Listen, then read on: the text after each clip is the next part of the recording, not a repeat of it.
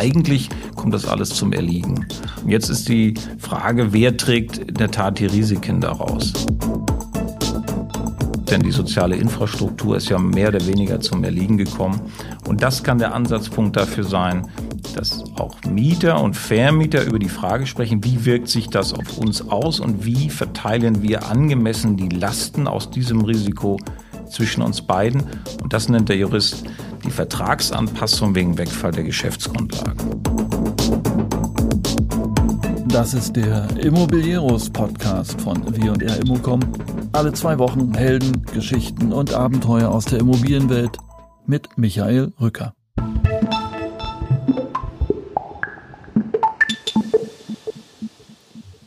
Heute gibt es bei Immobilieros ein Corona-Special mit Dr. Thomas Gorke. Er ist Partner und Fachanwalt für Verwaltungsrecht im Bereich Real Estate bei Luther Law Firm. Die Immobilienbranche befindet sich faktisch im Stillstand, aber immer mehr wird klar, welche Verwerfungen auf uns zukommen. Ich spreche mit Thomas Gorke darüber, wo sich aktuell die meisten juristischen Probleme aus der Pandemiesituation ergeben, wo Möglichkeiten und Fallen liegen und auch, was das aktuelle Pandemiegesetz mit sich bringt, vom Mietvertrag bis zur Projektentwicklung. Also unbedingt reinhören und jetzt viele Erkenntnisse aus dem folgenden Gespräch.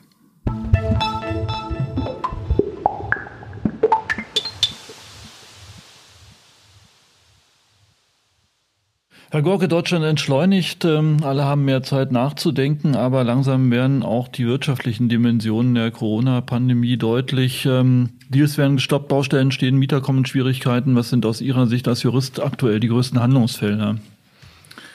Naja, eines der größten Handlungsfelder ist natürlich für uns selbst der Schutz der eigenen Mannschaft. Das muss man klar sagen. Ähm, zunächst mal geht es um geht es um Personen, aber was, was unsere inhaltliche Arbeit anbelangt, geht es letztlich um die Sicherung von Existenzen und Unternehmen. Ähm, die können sich vorstellen, wie viele Fragen hier jeden Tag im Augenblick aufkommen. Wir sind ja eines der wenigen Büros, das immer besetzt ist. Ist nicht wirklich systemrelevant nach meiner Einschätzung, aber wir sind da. Und äh, wenn Geschäfte schließen und so weiter, dann haben sie natürlich eine Vielzahl von Problemen und auch das Bedürfnis derjenigen, die dort in Verantwortung sind, darüber zu sprechen. Und genau das tun wir im Augenblick rund um die Uhr. Aber welche Fragen tauchen am häufigsten auf gerade? Ja, also eine der häufigen Fragen ist natürlich, wenn Sie hier in die Leipziger Innenstadt gucken, die Geschäfte schließen, was ist mit meiner Miete? Was ist äh, mit meiner Belegschaft? Was ist äh, mit meiner Zukunft? Äh, all die Fragen, die hinten dranhängen. Wie, wie komme ich an Fördermittel? Wie ist es mit Kurzarbeitergeld? Ähm, Gibt es da schon was? Äh, etc. pp. Bis hin zur Frage, geht jetzt überhaupt noch jemand bei der Stadt oder beim Grundbuchamt oder beim Notar oder sonst woran, wenn ich da mich melde? Ähm, da sind viele Ängste und ja nicht ganz so unrecht, denn das wird ja sehr unterschiedlich äh, gehandhabt. Und ähm, das Thema ähm, gerade die, die, die sozusagen die Geschäfte, die jetzt hier alles zumachen, die haben nicht nur was Gespenstisches für einen selber, wenn man durch die Stadt geht, sondern sie machen natürlich äh, Existenzangst hoch drei, wenn Sie so wollen. Die haben sicher auch was Gespenstisches für den Vermieter. Also bleiben wir mal beim Thema Mieten. Ja, also Sie haben es schon benannt: Hotels, Gastronomie, äh, Einzelhändler, Dienstleister. Die Zahl der massiv betroffenen Unternehmen steigt quasi täglich. Ähm, wenn jetzt so ein äh, Unternehmen in eine Schieflage kommt, keine Umsätze mehr hat, ähm, stellen ausbleibende Kunden- oder Besucherzahlen für Mieter einen Grund zur Minderung da? Würde man ja eigentlich denken. Der erste Reflex wäre ja, muss doch so sein. Aber weit gefehlt, oder wie? Weit gefehlt. Die juristische Antwort ist, dass zunächst mal der, die Räume, die Mieträume, die man vor sich sieht, die sind völlig in Ordnung. Da gibt's keinen Mangel. Also der schneidige Vermieter sagt, Sie können die Räume unverändert nutzen. Ich habe überhaupt keine Bedenken, wenn Sie weitermachen. Dass keiner draußen vorbeikommt, äh, ist zunächst mal für ein gewerbliches Mietverhältnis nicht von Bedeutung. Die Rechtsprechung, die natürlich aus einer Zeit kommt vor Corona, die geht davon aus, das sogenannte Verwendungsrisiko ist ein Risiko des Mieters. Und wenn eben keiner vorbeikommt, dann ist es in alter Zeit, so kann es auch an dem Angebot des Mieters liegen. Jetzt ist das sicherlich ein wenig anders, aber mindern kann man per se nicht.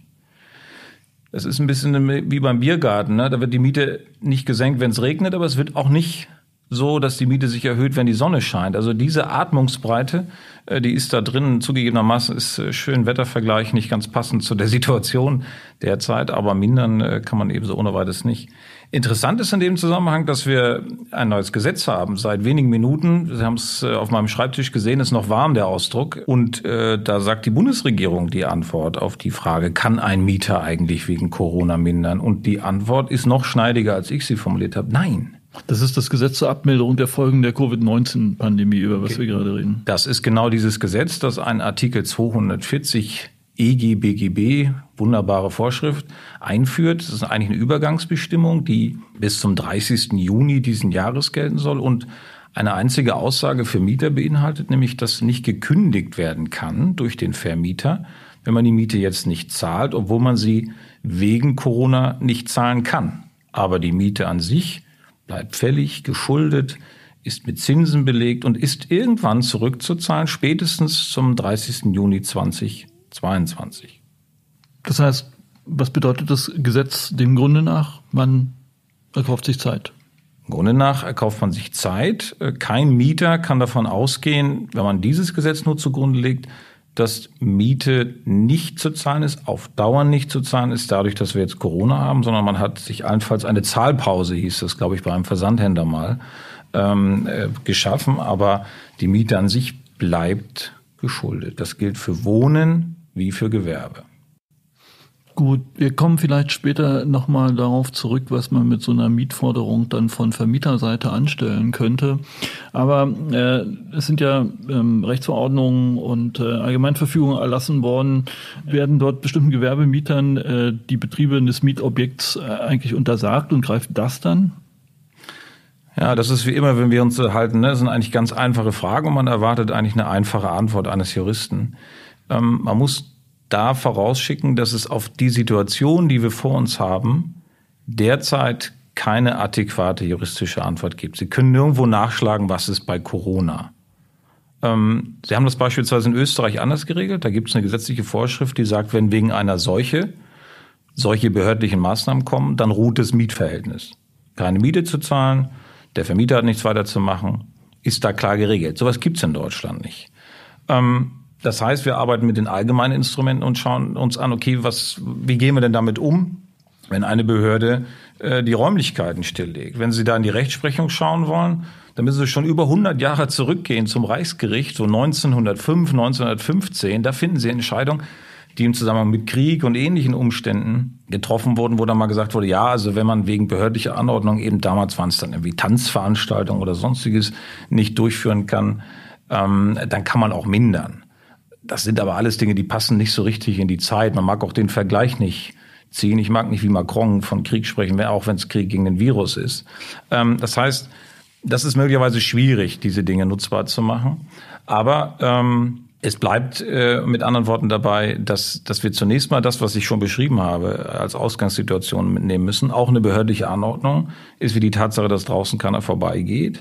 Und man kann nicht ohne weiteres sagen, nur weil man nicht mehr aufmachen darf, ist das ein Risiko des Vermieters und er muss die Miete reduzieren. Aber das ist doch faktisch eine Unmöglichkeit oder äh, im Vorgespräch haben wir den Terminus äh, Wegfall der Geschäftsgrundlage äh, mal benutzt. Wie verhält sich das? Das sind die zwei Schlüssel, die im Augenblick versucht werden umzudrehen. Die eine, die eine Argumentation ist, lautet, es ist ein Fall der Unmöglichkeit gegeben, wenn man die Mieträume nicht mehr so nutzen kann, wie man mal gedacht hat am Anfang. Das mag auch denkbar sein, wenn jemand beispielsweise in einem Einkaufscenter sein Geschäft betreibt und jetzt kriegt der Centerbetreiber die behördliche Verfügung, du darfst gar nicht die Tore vorne aufmachen. Dann kommt niemand mehr zu diesem Mietobjekt. Dann mag man sich über Unmöglichkeit unterhalten, weil irgendwie keiner so richtig kann. Das wird aber eher selten sein, gerade wenn Sie das Geschäft direkt an der Straße hier unten haben. Was ist dann? Ja, wenn, wenn Sie, Sie machen nicht auf, weil draußen keiner ist, Sie dürfen nicht aufmachen, aber die Räume sind völlig in Ordnung. Und wenn Sie mal schauen, es gibt durchaus Unternehmen, die arbeiten auch da drin. Die Zeit wird irgendwie sinnstiftend genutzt. Ja, man renoviert, baut um, macht ähnliche Dinge, sicherlich aus der Not heraus was tun zu wollen auch. Aber man kann die Räume eben nutzen. Die juristische Antwort ist, da geht was. Ähm, deswegen ist es aus meiner Sicht wahrscheinlicher mit dem zweiten Instrument, das Sie angesprochen haben, zu arbeiten, nämlich Wegfall der Geschäftsgrundlage. Ein jeder Vertrag hat irgendwie die Idee auf beiden Seiten, was man damit erreichen will. Und da gibt's nicht nur die sogenannte kleine Geschäftsgrundlage, also das, was die zwei Beteiligten sich konkret denken, dieser Raum ist geeignet für ein, sagen wir, Restaurant. Und das ist ein angemessener Preis dafür. Und die Lage passt auch, sondern es gibt auch die sogenannte große Geschäftsgrundlage, dass die Welt einfach funktioniert, dass jemand vorbeikommt, dass es Geld gibt, dass da Leute wohnen, dass es Frequenz gibt, dass soziales Leben stattfinden kann. Und das scheint mir doch nachhaltig gestört zu sein im Augenblick, denn die soziale Infrastruktur ist ja mehr oder weniger zum Erliegen gekommen. Und das kann der Ansatzpunkt dafür sein, dass auch Mieter und Vermieter über die Frage sprechen, wie wirkt sich das auf uns aus und wie verteilen wir angemessen die Lasten aus diesem Risiko zwischen uns beiden. Und das nennt der Jurist die Vertragsanpassung wegen Wegfall der Geschäftsgrundlage. Das heißt, wenn wir uns das jetzt hier noch zwei, drei Monate angucken oder auch vier, werden wir diese Diskussionen auf breiter Front sehen zwischen Mietern und Vermietern. Ich glaube, es gibt sie bereits. Also die was wir zum Beispiel sehen, die großen Retailer, die sich beraten lassen, die machen genau das flächendeckend und unterhalten sich mit ihren Vermietern über diese Anpassungsmechanismen. Die Vermieter ihrerseits überlegen, tue ich es, tue ich es nicht, aber jedenfalls ist man mit dem Thema im Gespräch. Das, das finden sie einfach auch in der Community, wenn sie so wollen, als eine der Möglichkeiten, weil es auch ein faires Instrument ist und nicht einfach digital sagt, der eine oder der andere trägt ein Risiko, sondern äh, versucht es angemessen zu verteilen. Wobei man eins nicht verkennen darf. Ich habe mich auch gewundert, wir haben mal beispielsweise Hotelpachtverträge durchgeguckt, die, die wir begleitet haben. Sie werden es nicht glauben, es gibt dort Pandemieklauseln. Ja, also es gibt Verhandlungen, die einfach die Dynamik hatten, dass irgendjemand dieses Risiko adressiert hat und gesagt hat, wie gehen wir eigentlich damit um, wenn es sowas gibt? Und wenn in einem solchen Vertrag eine Regelung drin ist, dann greift die natürlich auch. Und die sind häufig äh, natürlich nicht mit einem Bild gemacht worden, wie man sich das jetzt vorstellt draußen, dass niemand mehr kommt, sondern da hat man sich vorgestellt, na ja, da kommen mal 20, 30 Prozent Leute weniger und nicht 80 oder 100. Ja? Ähm, also auch ganz spannende Fragen. Was ist denn eigentlich mit diesen Kandidaten, die schon eine Menge Weitsicht hatten und jetzt nochmal von den Ereignissen überholt werden? Ich Aber hoffe, auch dafür gibt es Lösungen. Ich hoffe, Sie haben nur Verträge gemacht, äh, die die Pandemieklausel enthalten als Kanzlei für die Vermieter.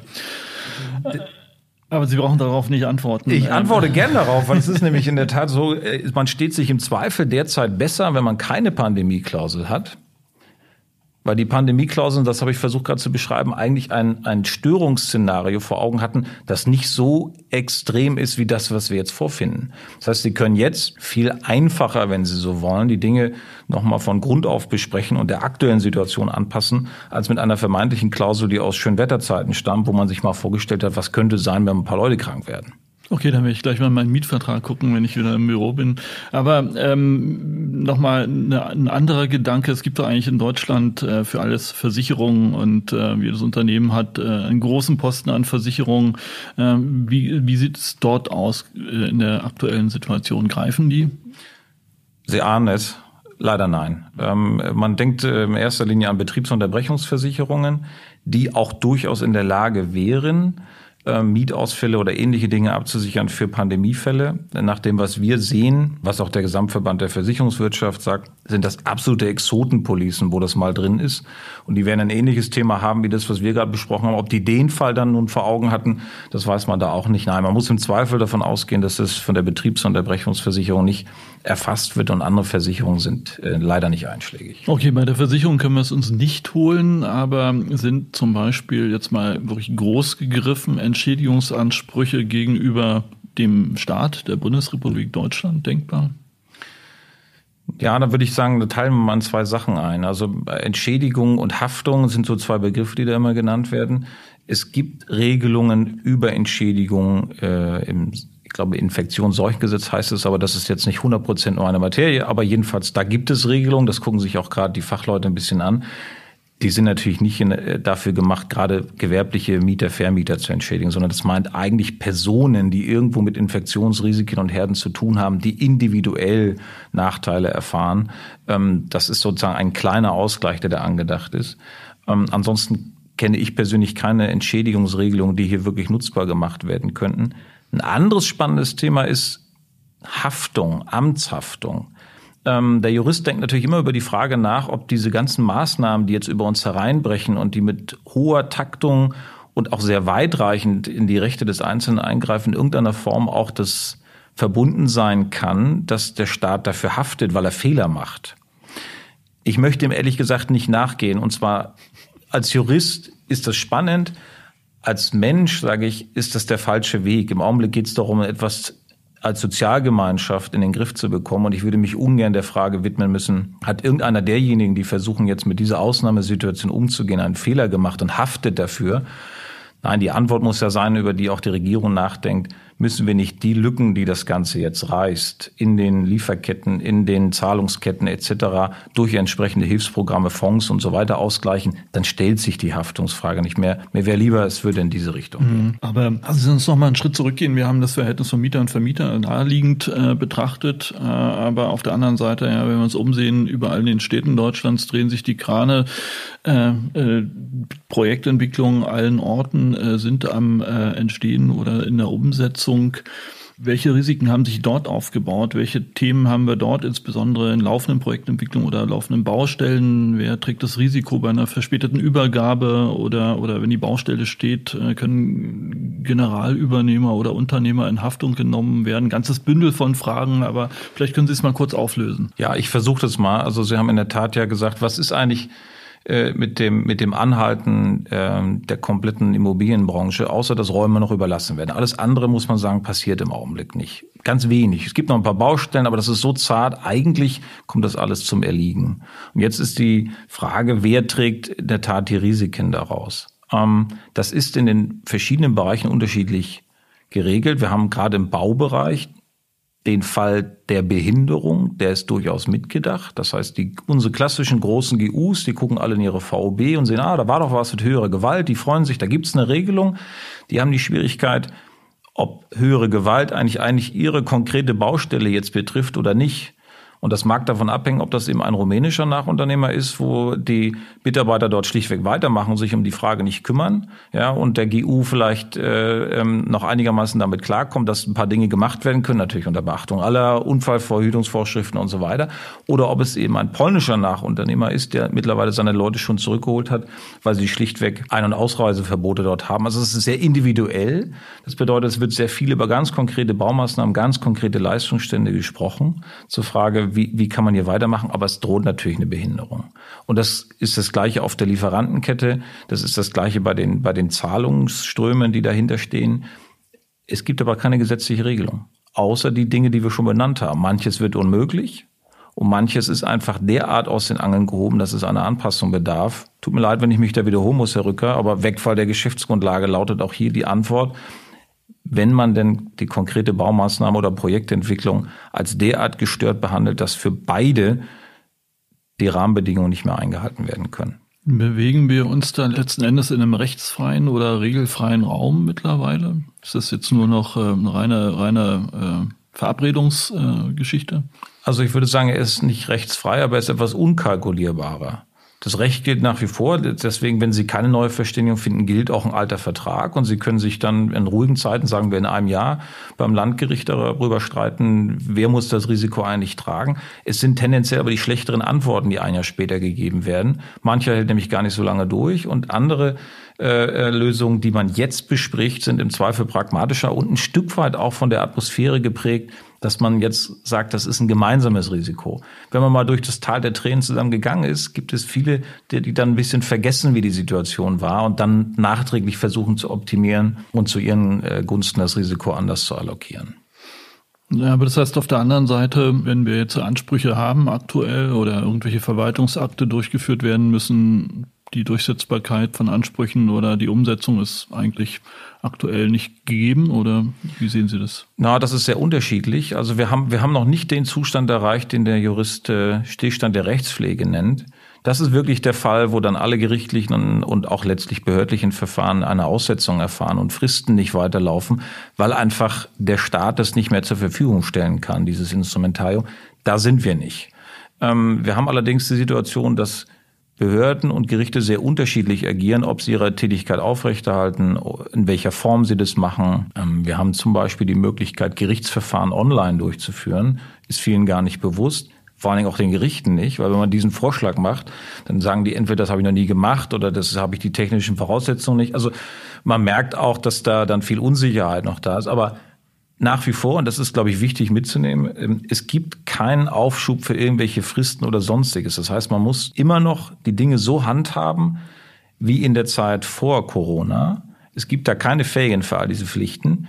Und wenn man mit anderen Worten in einem, in ein Thema hat, das man durchsetzen will, muss man immer noch zu Gericht, man muss immer noch Anträge bei Behörden stellen und, es, und die, die Fristen und die Unterlagen sind immer noch die gleichen. Und wenn man selber Fristen nicht einhalten kann, dann heißt es so früh wie möglich adressieren, den Nachweis dafür aufheben und hoffen, dass man eine entsprechende Fristverlängerung bekommt oder wenn es dann erst in einem Jahr sich klärt, in dem Konfliktfall, den wir besprochen haben, dass dann jemand sagt, ja, mehr war zu der Zeit einfach nicht zu leisten. Aber das, was jetzt geht, inklusive eben elektronischer Versand und all die Dinge, die man nutzbar machen kann, wenn man selber nicht raus kann, die sollte man auch nutzbar machen. Also die Ferien, nein, die Schriftform macht keine Ferien, so war es. Die Schriftform ist nochmal ein ganz besonderes Thema bei unseren Gewerbemietern. Ähm, da gibt's ja dann auch Vermieter, die, die sehr freundlich auf ihre Mieter zugehen und sagen, pass mal auf, ich stunde dir gleich mal jetzt hier für zwei Monate die Miete. Das ist der gute Vermieter den man aber sagen muss, sei gut, aber sehr gut bist du, wenn du es auch noch aufschreibst und den Mieter unterschreiben lässt. Sonst hat er nämlich möglicherweise mit Zitronen gehandelt.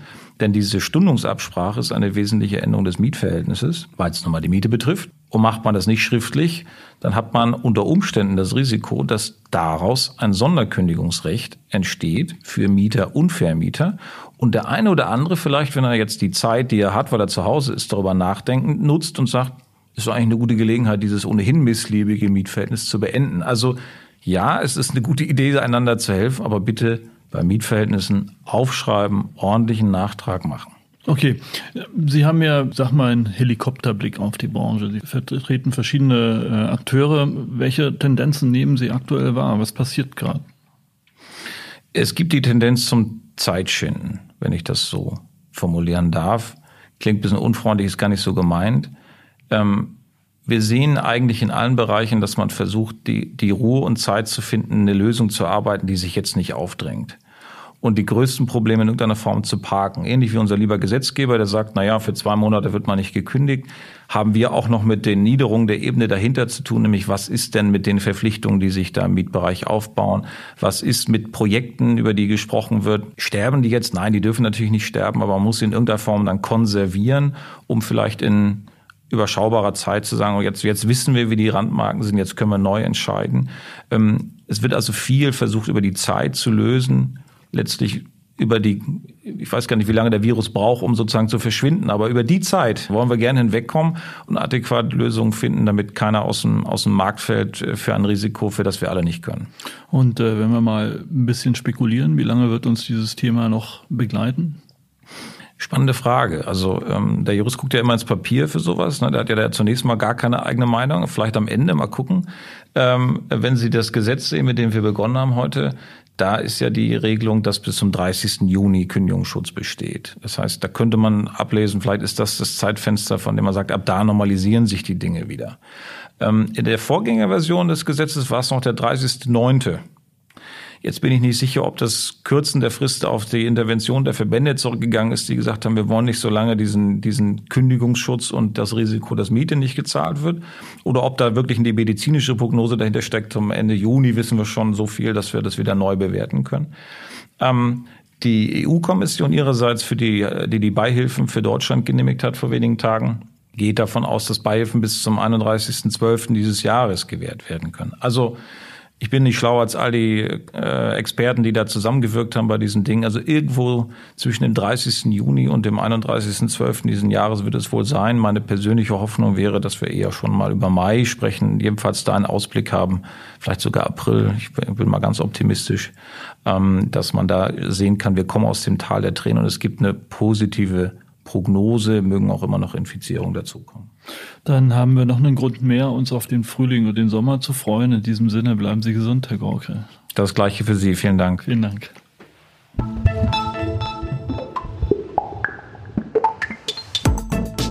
Das war ein Corona-Special mit Thomas Gorke. Wir hören uns bald wieder. Bitte folgt uns auf Spotify, Apple Podcasts oder dieser. Ich wünsche eine gesunde Zeit. Bis bald, Michael Rücker.